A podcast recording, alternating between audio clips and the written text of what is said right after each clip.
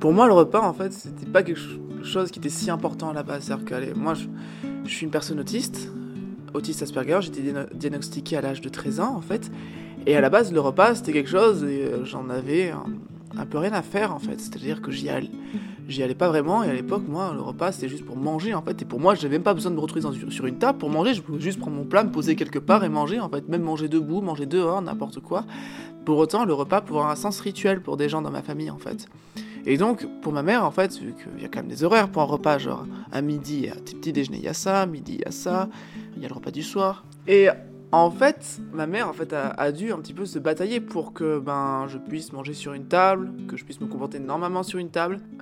C'est en fait le repas, je pense, ouais, ça peut m'évoquer une chose, c'est une convention sociale en fait.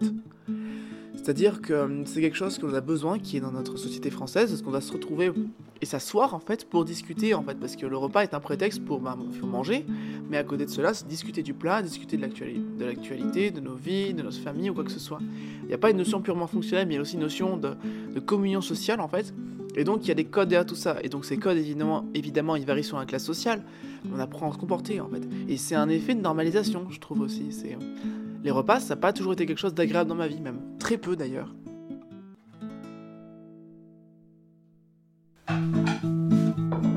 Bébé, c'est prêt Bébé Oui, j'arrive À table Etc. L'émission qui raconte vos repas. Mais pas que. Aujourd'hui, on va vous. Ah oh, putain de merde, j'oublie tout le temps les mots. Aujourd'hui, on va vous... Oh Il y a un mec qui se fout de ma gueule à l'intérieur. j'ai le prompteur comme ça et il s'éteint à chaque fois. c'est horrible. Excuse-moi, bébé. Non, mais c'est vrai, il se fout de ma gueule. Ça suffit là. Bon. Elle parle aux gens dans son cerveau. Hein. Juste que ce soit bien clair entre nous et vous. Aujourd'hui, on va. bon, je vais m'en occuper. Tu me prendras le relais après. Aujourd'hui, on va vous présenter Morgane.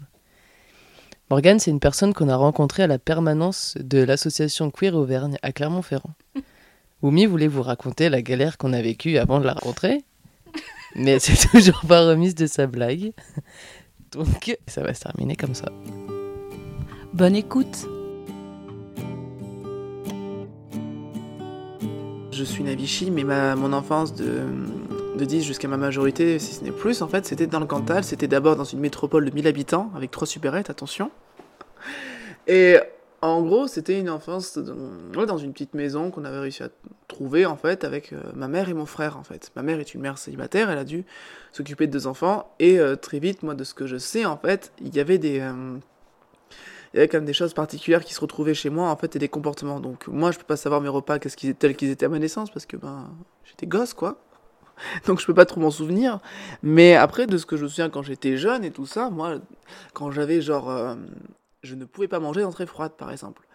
J'avais mangé une fois des carottes, je les avais vomi. J'ai mangé de la macédoine, je les ai vomis et depuis moi toutes les entrées froides en légumes, c'était pas possible que les que enfin même pas les non les cornichons ça me donnait aussi envie de vomir et je déteste et je déteste encore ça mais aussi, il y a. Euh, comment ça s'appelle?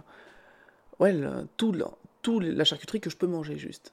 Et je mangeais de la viande comme ça. C'est pour ça que j'ai très vite mangé de la viande parce que tous les légumes froids me donnaient envie de vomir.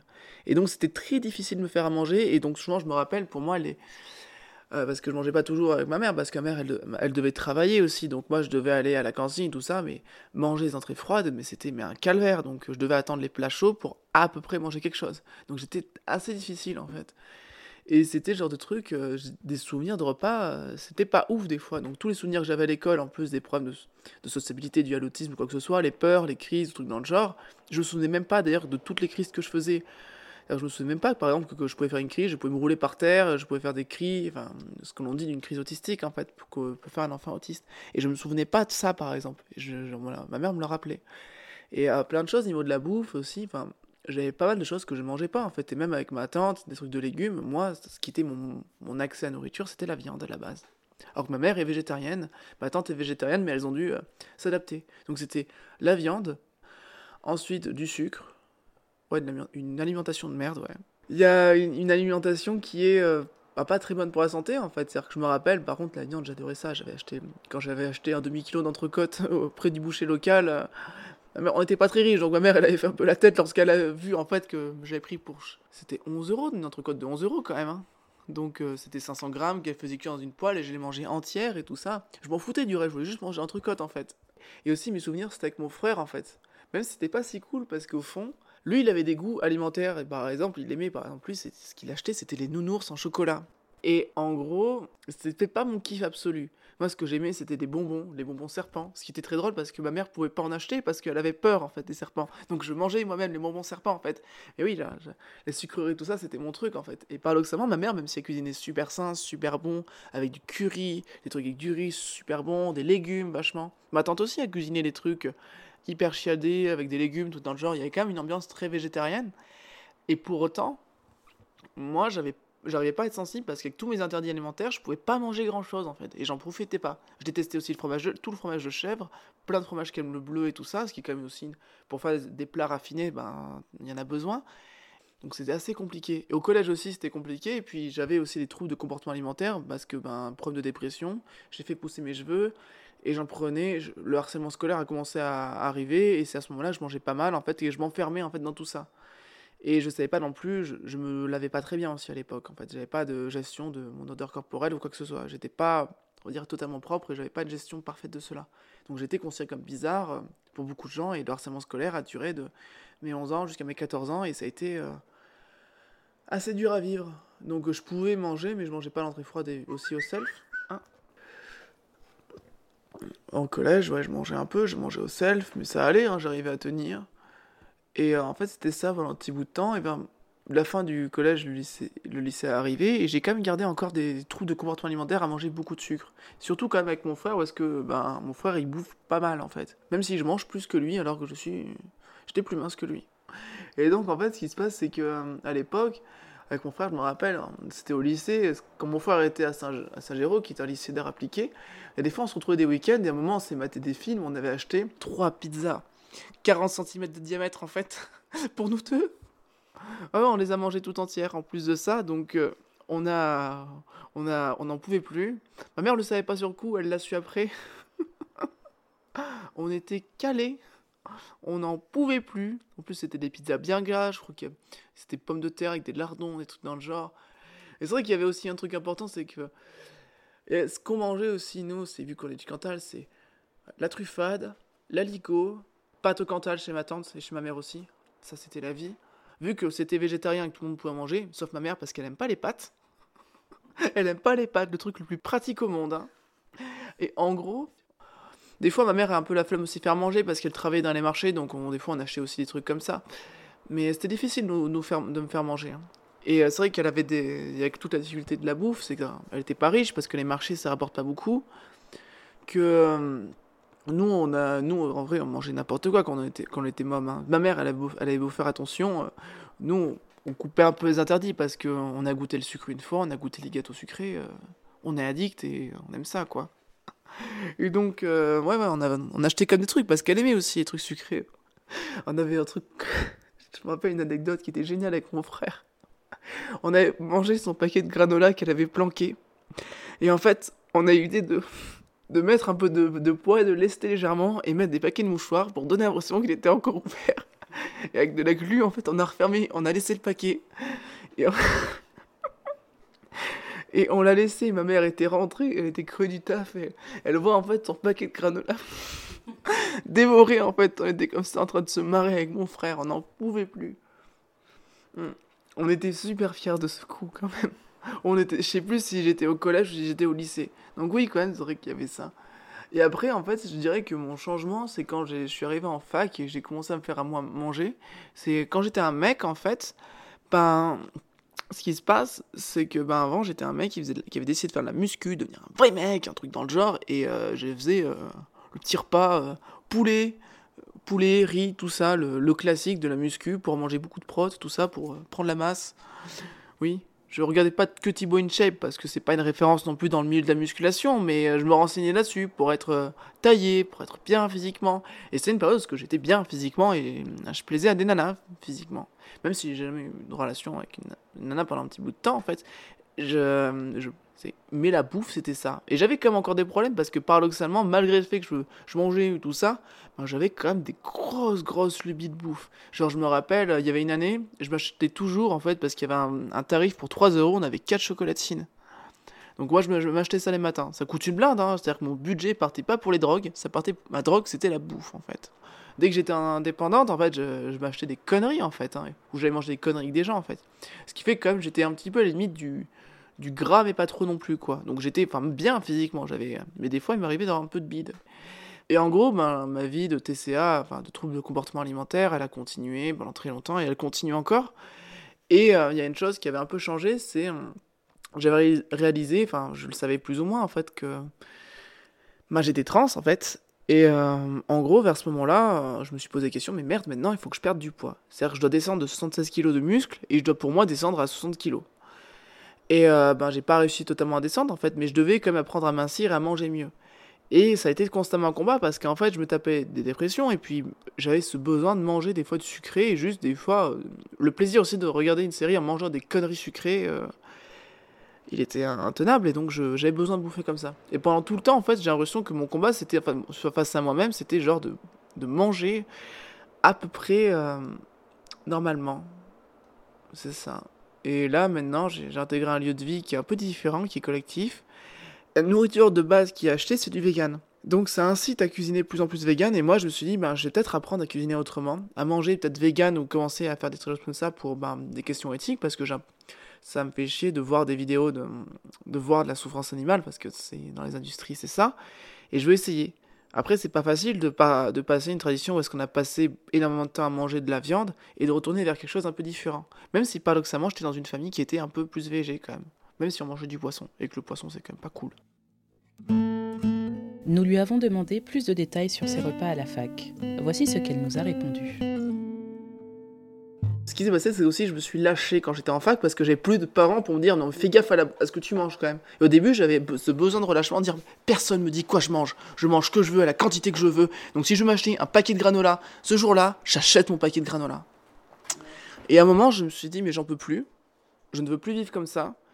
Et j'ai fait. Non, faut que je retrouve quand même une forme de contrôle sur mon, alimentation parce que c'est pas possible de, se réveiller et d'acheter deux paquets de McVitie's qui, d'un paquet de McVitie's des granola, c'est manger 500 grammes de gâteau en une fois en fait. hein. C'est trop. Et j'avais envie de vomir à des moments. Je me suis déjà fait vomir à l'époque hein, pour ça parce que c'était euh, trop et c'était douloureux physiquement. Donc euh, j'en ai pleuré des fois des troubles de comportement alimentaire. euh, ça la bouffe, en fait, j'avais un rapport au début qui était, qui était devenu un rapport de haine parce qu'en fait, c'était. euh, Il y a un truc que je sais pas trop dire en fait, c'est que par contre, j'ai toujours eu toute ma vie en fait un rapport à mon corps qui est extrêmement haineux en fait. Et donc mon rapport à nourriture était paradoxalement, même si j'adore la nourriture, il est extrêmement haineux. C'est-à-dire que je sens constamment la culpabilité de manger, en fait, trop manger. Et à chaque fois, je me retrouve euh, mal en fait. Et quand je mangeais trop, à un moment dans une fac, c'était en L3, je mangeais n'importe quoi parce que j'étais dans un appartement de merde. Et ben, je vivais très mal en fait. Je vivais extrêmement mal, donc je faisais du sport, je courais, mais où je marchais beaucoup. Mais euh, je me sentais extrêmement mal, des fois je me suis fait vomir, enfin c'était des trucs euh, difficiles. Pareil, quand j'étais à un moment en année d'histoire, c'était la même chose, je mangeais très mal et ça m'a foutu dans des états horribles en fait. Et j'appelais des fois ma famille pour dire je, je vais pas bien, j'en peux plus de manger autant, j'aimerais me contraindre de ça, de ne plus avoir à manger autant. Ça me, ça me minait en termes de santé mentale. Donc euh, on peut, euh, je pense la nourriture en fait c'est hum, difficile à gérer quand on a un rapport à la société qui est différent et surtout quand j'ai fait une transition. Là, ça s'est vraiment exacerbé, c'est-à-dire que je me suis posé la question, maintenant il faut que je fasse gaffe à mon corps. C'est-à-dire que si pour avoir l'air d'une meuf, en fait, il faut que je fasse gaffe à ma voix, il faut que je fasse gaffe à mon attitude, il faut que je fasse gaffe maintenant aussi à ce que je mange. Et, euh, et donc depuis, il faut, que je fasse gaffe constamment en fait. Et c'est super dur, la pression était super dure. Déjà quand je suis autiste, j'avais, il y avait déjà tout le temps quand j'étais, une personne Asperger quand même, j'avais besoin de, me protéger, de me dire j'apprends à devenir normal, je deviens normal, personne ne me fait du mal, je vis plus jamais ce que j'ai vécu au collège, ce que j'ai vécu au lycée, je deviens quelqu'un de fort et responsable. Puis elle a continué toute seule sur les tâches ménagères.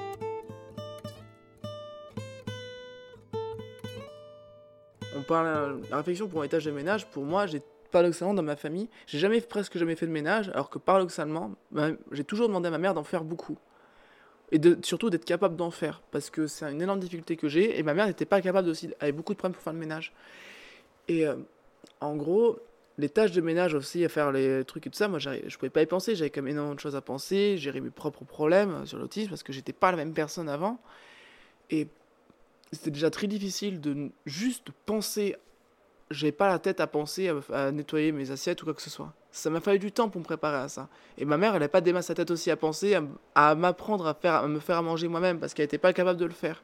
Alors que moi, j'étais vraiment demandeuse. Je voulais, je voulais en fait, pour moi, le rêve, c'était euh, la personne qui sait cuisiner, la personne purement indépendante. Pour moi, en fait, je vois beaucoup de personnes, de, trucs, enfin, de choses féministes qui apparaissent par rapport à la répartition des tâches de ménage ou quoi que ce soit. Mais ça, c'est, je me dis, il y a vachement de vision validiste parce que, et de personnes valides parce qu'on n'imagine pas que pour une personne non valide, le fait de pouvoir faire son propre ménage, c'est une libération parce que c'est pouvoir entretenir son propre espace. Et moi, pour l'instant, j'en suis pas totalement capable et ça me fait aussi du mal. Et je trouve que pouvoir cuisiner sa propre nourriture, c'est un biais énorme dans son indépendance, pouvoir cuisiner sain, avoir le temps de penser à, sa cuisine, pouvoir s'organiser dans sa cuisine. C'est un truc que je trouve merveilleux en fait. Et euh, les gens peuvent même pas imaginer à quel point je les envie en fait de pouvoir juste pouvoir penser à se faire de la cuisine comme ça normal sans que ça les épuise mentalement. Et ça, c'est toujours un truc que j'ai rêvé. Lors de sa chronologie, Morgan nous a parlé de plats au curry avec des épices, etc. Nous lui avons demandé d'où venaient ses influences culturelles. J'ai une famille de commerçants à la base, ou de personnes qui ont fait des petits métiers. Ma mère a fait des petits métiers et ma tante Solange est une commerçante, elle vendait en mercerie. Et on a un petit peu un rapport, enfin c'est assez drôle parce que c'est euh, comme des personnes qui sont...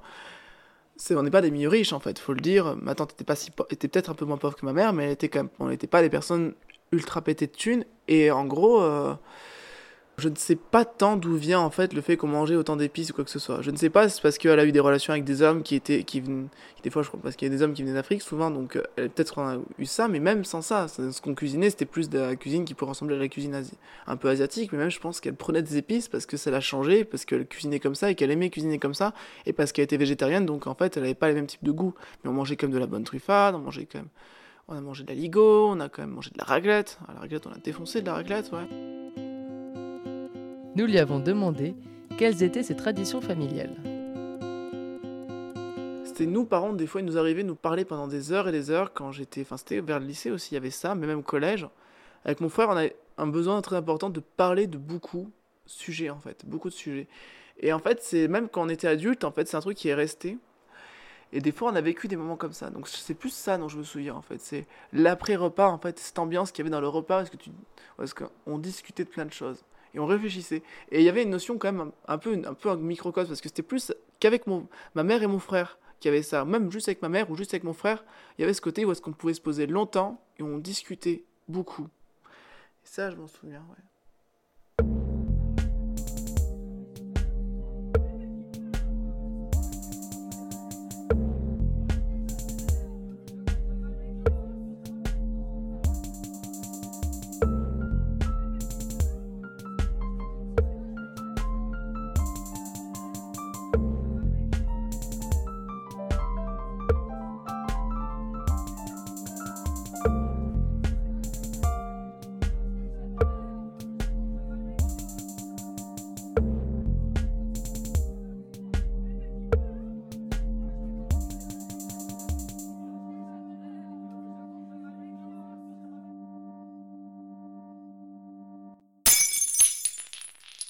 Quel est ton rapport avec l'alcool? Alors, mon rapport avec l'alcool, c'est que, même un rapport aux substances en général, c'est que j'ai eu un besoin. J'ai jamais eu trop consommé d'alcool et je me suis jamais trop bourré la gueule dans ma vie. J'ai déjà fait quelques soirées où est-ce que je me mettais, on va dire, bien, comme on dit. Mais déjà, de base, j'ai une résistance, à l'alcool qui est quand même assez conséquente, quand même. Hein. Que ce soit un mec ou un nana, hein. l'alcool, je le tiens très bien en général. Et en gros, euh, ce qui se passe, c'est que, ben Je voyais beaucoup quand je traînais dans les milieux masculins ce besoin chez les mecs de se bourrer la gueule que je trouvais un peu malaisant quand même. Et j'étais dans un vraiment de, des fois de mecs, je connaissais des mecs qui étaient vraiment des gros bofs. Je côtoyais aussi des mecs qui étaient pas du tout dans le milieu de l'alcool à se bourrer la gueule qui avaient besoin de ça, c'était pas du tout la même ambiance. Mais j'en connaissais aussi qui étaient des gros cons su- sur l'alcool. Et en gros, euh, moi j'ai de temps en temps, je ça m'est déjà arrivé sinon de me retrouver avec des soirées qui sont aussi des gens qui boivent beaucoup mais qui sont très cool. Et en gros, euh, le rapport à l'alcool, j'ai déjà fait des, des bonnes bitures, trucs dans le genre, avec d'autres quelques autres produits, mais enfin, c'est pas non plus, c'était exceptionnel. Et c'était juste une expérience et j'avais pas besoin de renouveler. Et en gros, sur l'alcool, ben, genre, euh, avant, je respectais l'alcool, mais depuis que j'ai rencontré une personne qui a été euh, addict à l'alcool, ou rencontré plusieurs, moi, j'ai plus le même rapport. Il y a, quand j'ai vu un délirium très mince, euh, moi, ça m'a fait euh, un certain pincement au cœur. C'était très très compliqué.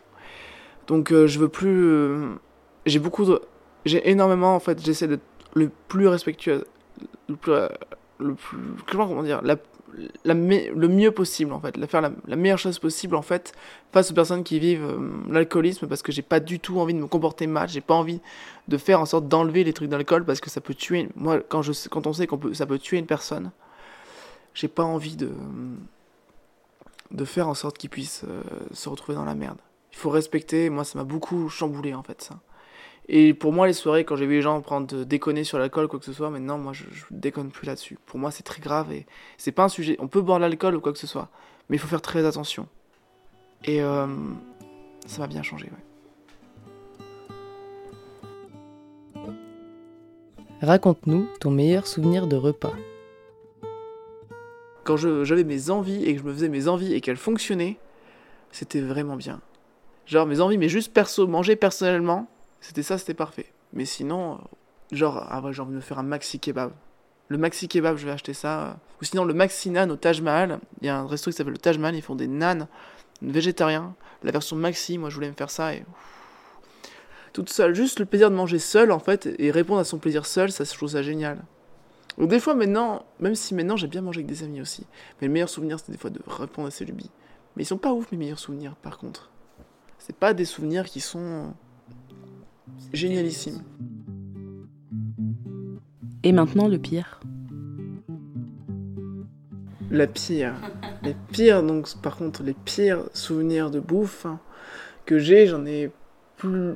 J'en ai deux, je dirais. Je- Quand j'étais môme, en fait, je, je j'avais déjà dit, je mange pas d'entrée froide.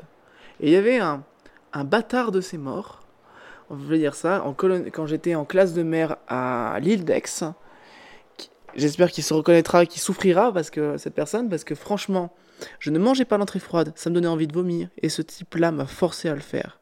Il, a fait- il, était, il était dingue ce type.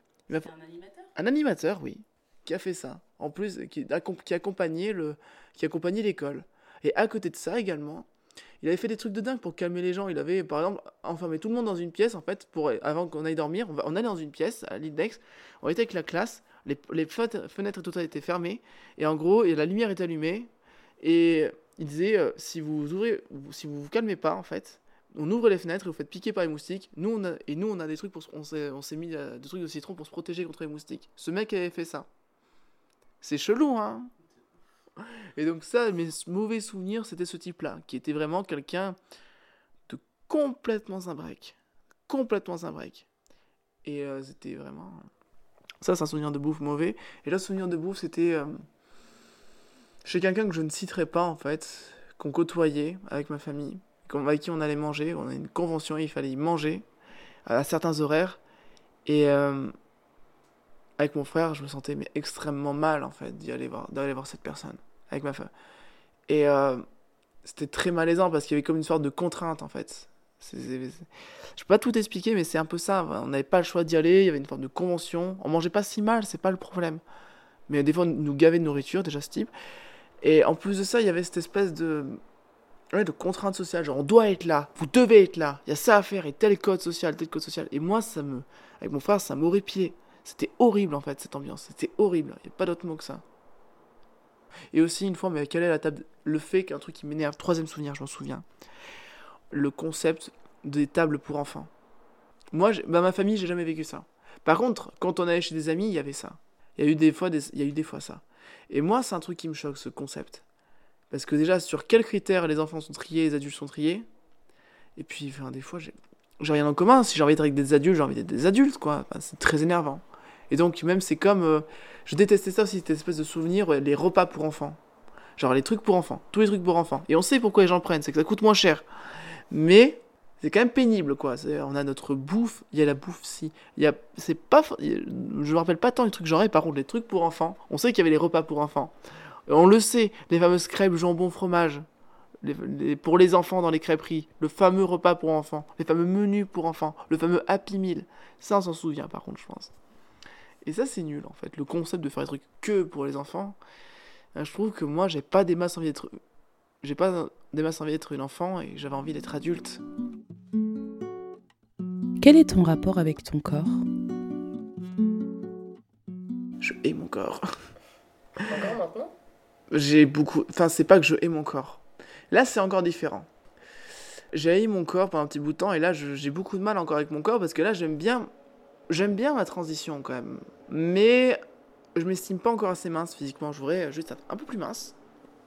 Et après, dès que je perds. Moi, je voudrais, être je voudrais être à 62 kilos. Et moi, c'est mes bras qui me gênent en fait et je voudrais une forme de proportionnalité. Et à partir de ce moment-là, en fait, je me sentirais un peu plus libre parce que c'est mes bras qui me complexent. Et en fait, c'est tout compliqué parce que j'aimerais bien ensuite pouvoir, dès que je me sens assez mince, en fait, de pouvoir redessiner mon corps parce qu'il n'y aura plus beaucoup de graisse, je pourrais le redessiner comme j'en ai envie. Mais euh, quand j'étais un mec et que je faisais la musculation, j'aimais pas mon corps. Alors que j'étais bien physiquement. Quand j'ai fait une transition, au début, j'ai adoré ma transition et tout ça.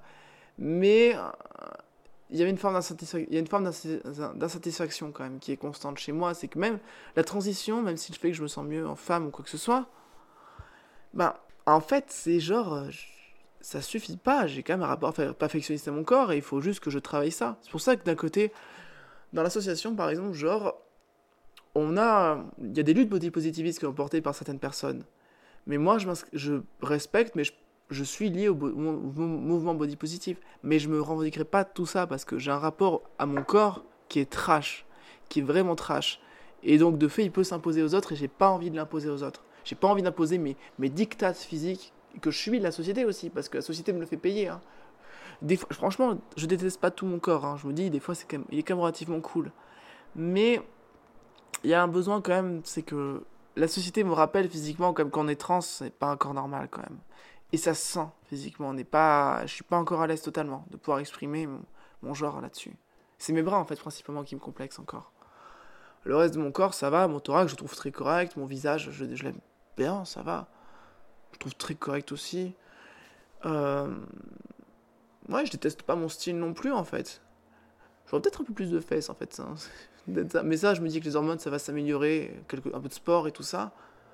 Et euh, un truc que j'aime pas aussi, c'est que... un truc qui est compliqué, c'est que dans le rapport au corps, je dois travailler tout le temps.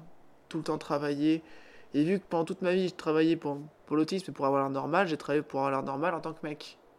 Maintenant, je dois travailler pour avoir l'air normal en tant que meuf. Donc c'est euh, c'est deux choses qui s'a- qui s'ajoutent, donc c'est tout nouveau aussi. Parce qu'il y a une assignation quand même, il y a une éducation genrée. C'est un fait, j'ai eu, de fait une éducation genrée. Pas que ma famille, mais la société aussi. Donc euh, oui, il y a ça qui entre en compte. Et même si c'est inconscient de par la famille, il y a eu une éducation genrée. Quand j'étais moche, je m'habillais en meuf. Quand j'avais 7-8 ans, j'allais chez ma tante. Je me souviens, il y avait plein de fringues de femmes, des bottes, des bottes roses, ça je m'en souviens parfaitement. Et euh, j'ai tenté de réprimer ça quand j'étais fin de collège parce que c'était un peu dangereux, j'ai repris du poids en plus, et surtout il y avait une chose qui avait un petit peu cassé, c'est que je pouvais plus mettre les chaussures de mes tantes et ma tante et de ma mère. J'avais les pieds beaucoup trop grands. Et ça, ça changeait beaucoup de choses, les, les pieds. À partir de ce moment-là, je pouvais plus mettre de chaussures de femme, tout le reste, euh, tout le reste changeait. Et mon corps était devenu trop masculin. Donc j'avais abandonné en fait. Donc euh, pour moi, c'était devenir un mec, devenir un beau mec et plaire à des nanas. Et donc après, en plus, rapport au corps, ça pose des questions d'orientation et tout ça, donc c'est très compliqué. Et pour plaire, en fait, déjà, je pense qu'il faut déjà pouvoir se plaire soi-même. Et euh, je me plaisais pas moi-même. Et là, je dirais que bon, y a toujours des complexes. Et puis même, c'est pas qu'une question de complexe, c'est une question quand même. J'ai un corps qui objectivement ne peut pas faire féminin pour beaucoup de personnes. Et je dois faire attention à ça quand même. Il y a quand même je dois maintenir une certaine distance de, de cordialité sur, certains, sur mon physique, parce que même dans l'intimité, parce que c'est un corps trans, c'est pas encore comme les autres. Je dois choisir en fait qu'est-ce que je montre ou qu'est-ce que je montre pas. Tout n'est pas fini dans ma transition et ça prend du temps.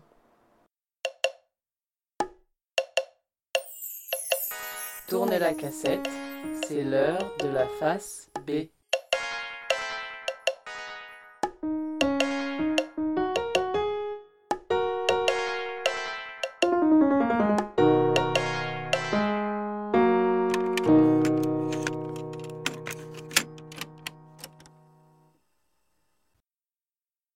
L'époque, moi, je m'étais posé des questions déjà quand j'avais 19 ans. J'avais été pour la première fois à la- à l'association qui s'appelait Agile.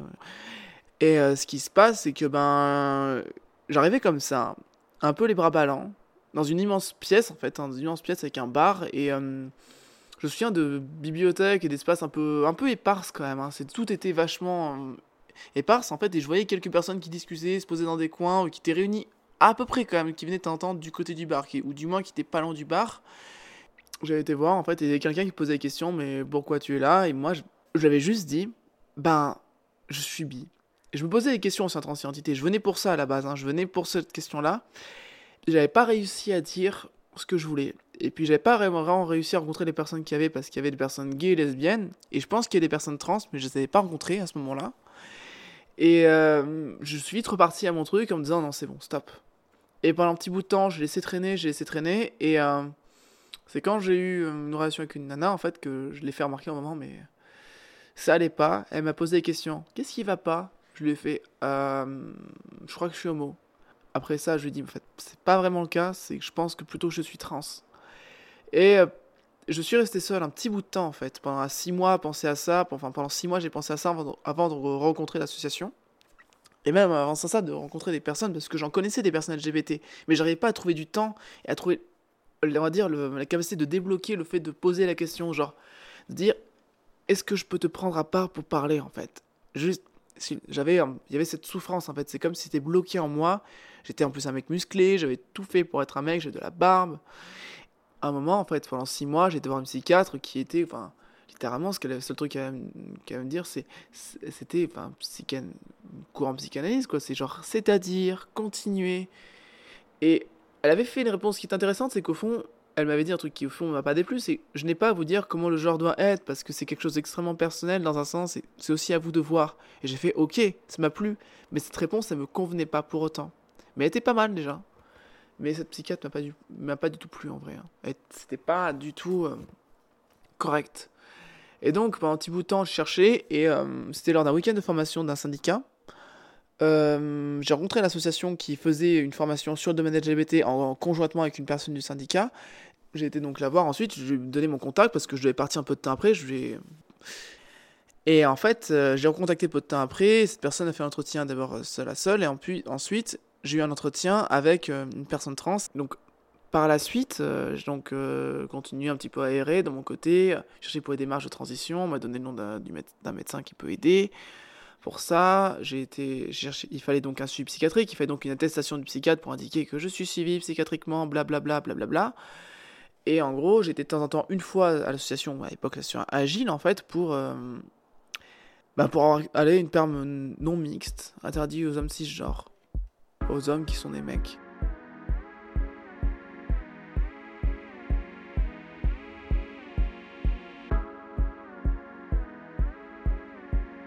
Le fait de faire l'associatif, j'ai beaucoup évolué en termes de pensée politique et pas forcément dans un sens, euh, on va dire, des théories qu'on peut de queer ou quoi que ce soit. Je me suis un peu désintéressé de ça, de ce que je pouvais voir en fait, parce que c'était pour moi pas très intéressant de m'intéresser tant à la théorie en fait, parce que je lis pas beaucoup.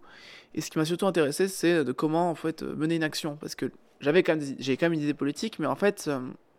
Sur le genre, je préférais plus m'interroger moi-même de manière purement personnelle sur euh, le genre en fait, plutôt que de faire des grandes recherches et à lire des grands bouquins. Des fois j'ai des articles, mais euh, pendant tout ce temps-là, en fait, il y avait en plus du truc associatif, il y avait une démarche personnelle en fait, parce que c'est réfléchir en fait sur la communauté LGBT, réfléchir quand commence la communauté LGBT, où elle finit, quand étant-nous LGBT, qu'est-ce qu'est-ce qu'on peut avoir comme problème? Parce que si on est réunis aussi, c'est parce qu'on on souffre en fait et on, nous, on subit des discriminations. Donc on, est réunis aussi pour ça et aussi pour apporter une aide spécifique. Donc c'est réfléchir à qu'est-ce que euh, on fait pour qu'est-ce qu'on peut faire pour les gens. Donc ça a pris beaucoup de, de temps. Donc je dis pas, je pense personnellement que j'ai une idée politique qui est assez confuse en fait et que dans le fond c'est pas plus mal en fait. Et que le plus important c'est de voir est-ce que les personnes qui sont qu'on essaie d'aider en fait, il y a des résultats? Est-ce que les actions que l'on mène ont des résultats? Et euh, surtout, est-ce que des actions dans le monde militant en général, en fait, il y a des résultats? Parce qu'il y a beaucoup de choses qui ne me conviennent pas dans le monde militant, et par exemple, le fait que l'on puisse. Ce que je reproche un peu dans un monde militant, c'est beaucoup de personnes qui parlent et qui parlent, mais qui au final n'ont pas n'ont pas la possibilité de poser des actions qui vont devenir concrètes et qui n'ont juste que un besoin de parler en fait. Et qui ont beaucoup parlé de beaucoup de théories mais qui vont s'emmerder avec beaucoup de théories mais au final est-ce que c'est forcément pertinent par rapport à un besoin précis? Euh, je pense pas que références soit une ville super dans le milieu LGBT et je dis pas que pour l'instant notre association elle est géniale franchement juste on essaye et je pense que c'est aussi très bien de se dire que l'on est euh, il faut être humble en fait sur ce que l'on fait et que genre en fait on est juste une association, c'est juste un groupe de personnes qui font, qui font des choses en fait. On a hérité quand même de quelque chose qui a 20 ans, 20 ans d'histoire, et donc des personnes qui ont été là bien avant nous, qui ont quitté bien avant nous, et tout ça. Et euh, en fait, c'est, on se retrouve avec un héritage qui était très lourd en fait. Et l'idée, c'était ouais, d'apporter peut-être une vision politique, mais le politique, ça vient aussi d'actions concrètes en fait. Et l'amélioration matérielle de l'existence, c'est super important. Avant de vous remercier et de vous inviter à continuer à adorer nos pages Facebook et Instagrammage. adorer que dis-je Idolâtrer Parce que je trouve que c'était Bon, on peut, on peut l'enlever au montage. Merci. Morgane avait une annonce à faire.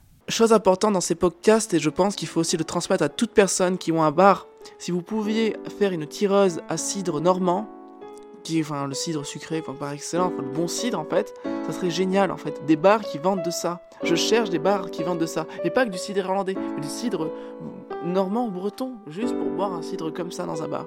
Et je sais que ça fonctionnerait pas parce que les gens viennent juste se bourrer la gueule. Et c'est dommage. Voilà, ça c'est dit. Maintenant, à la prochaine. À la prochaine. À très très vite. À très très vite sur Facebook, Instagram, sur le site lesfaceb.fr. And more to come. Tout, tout, tout.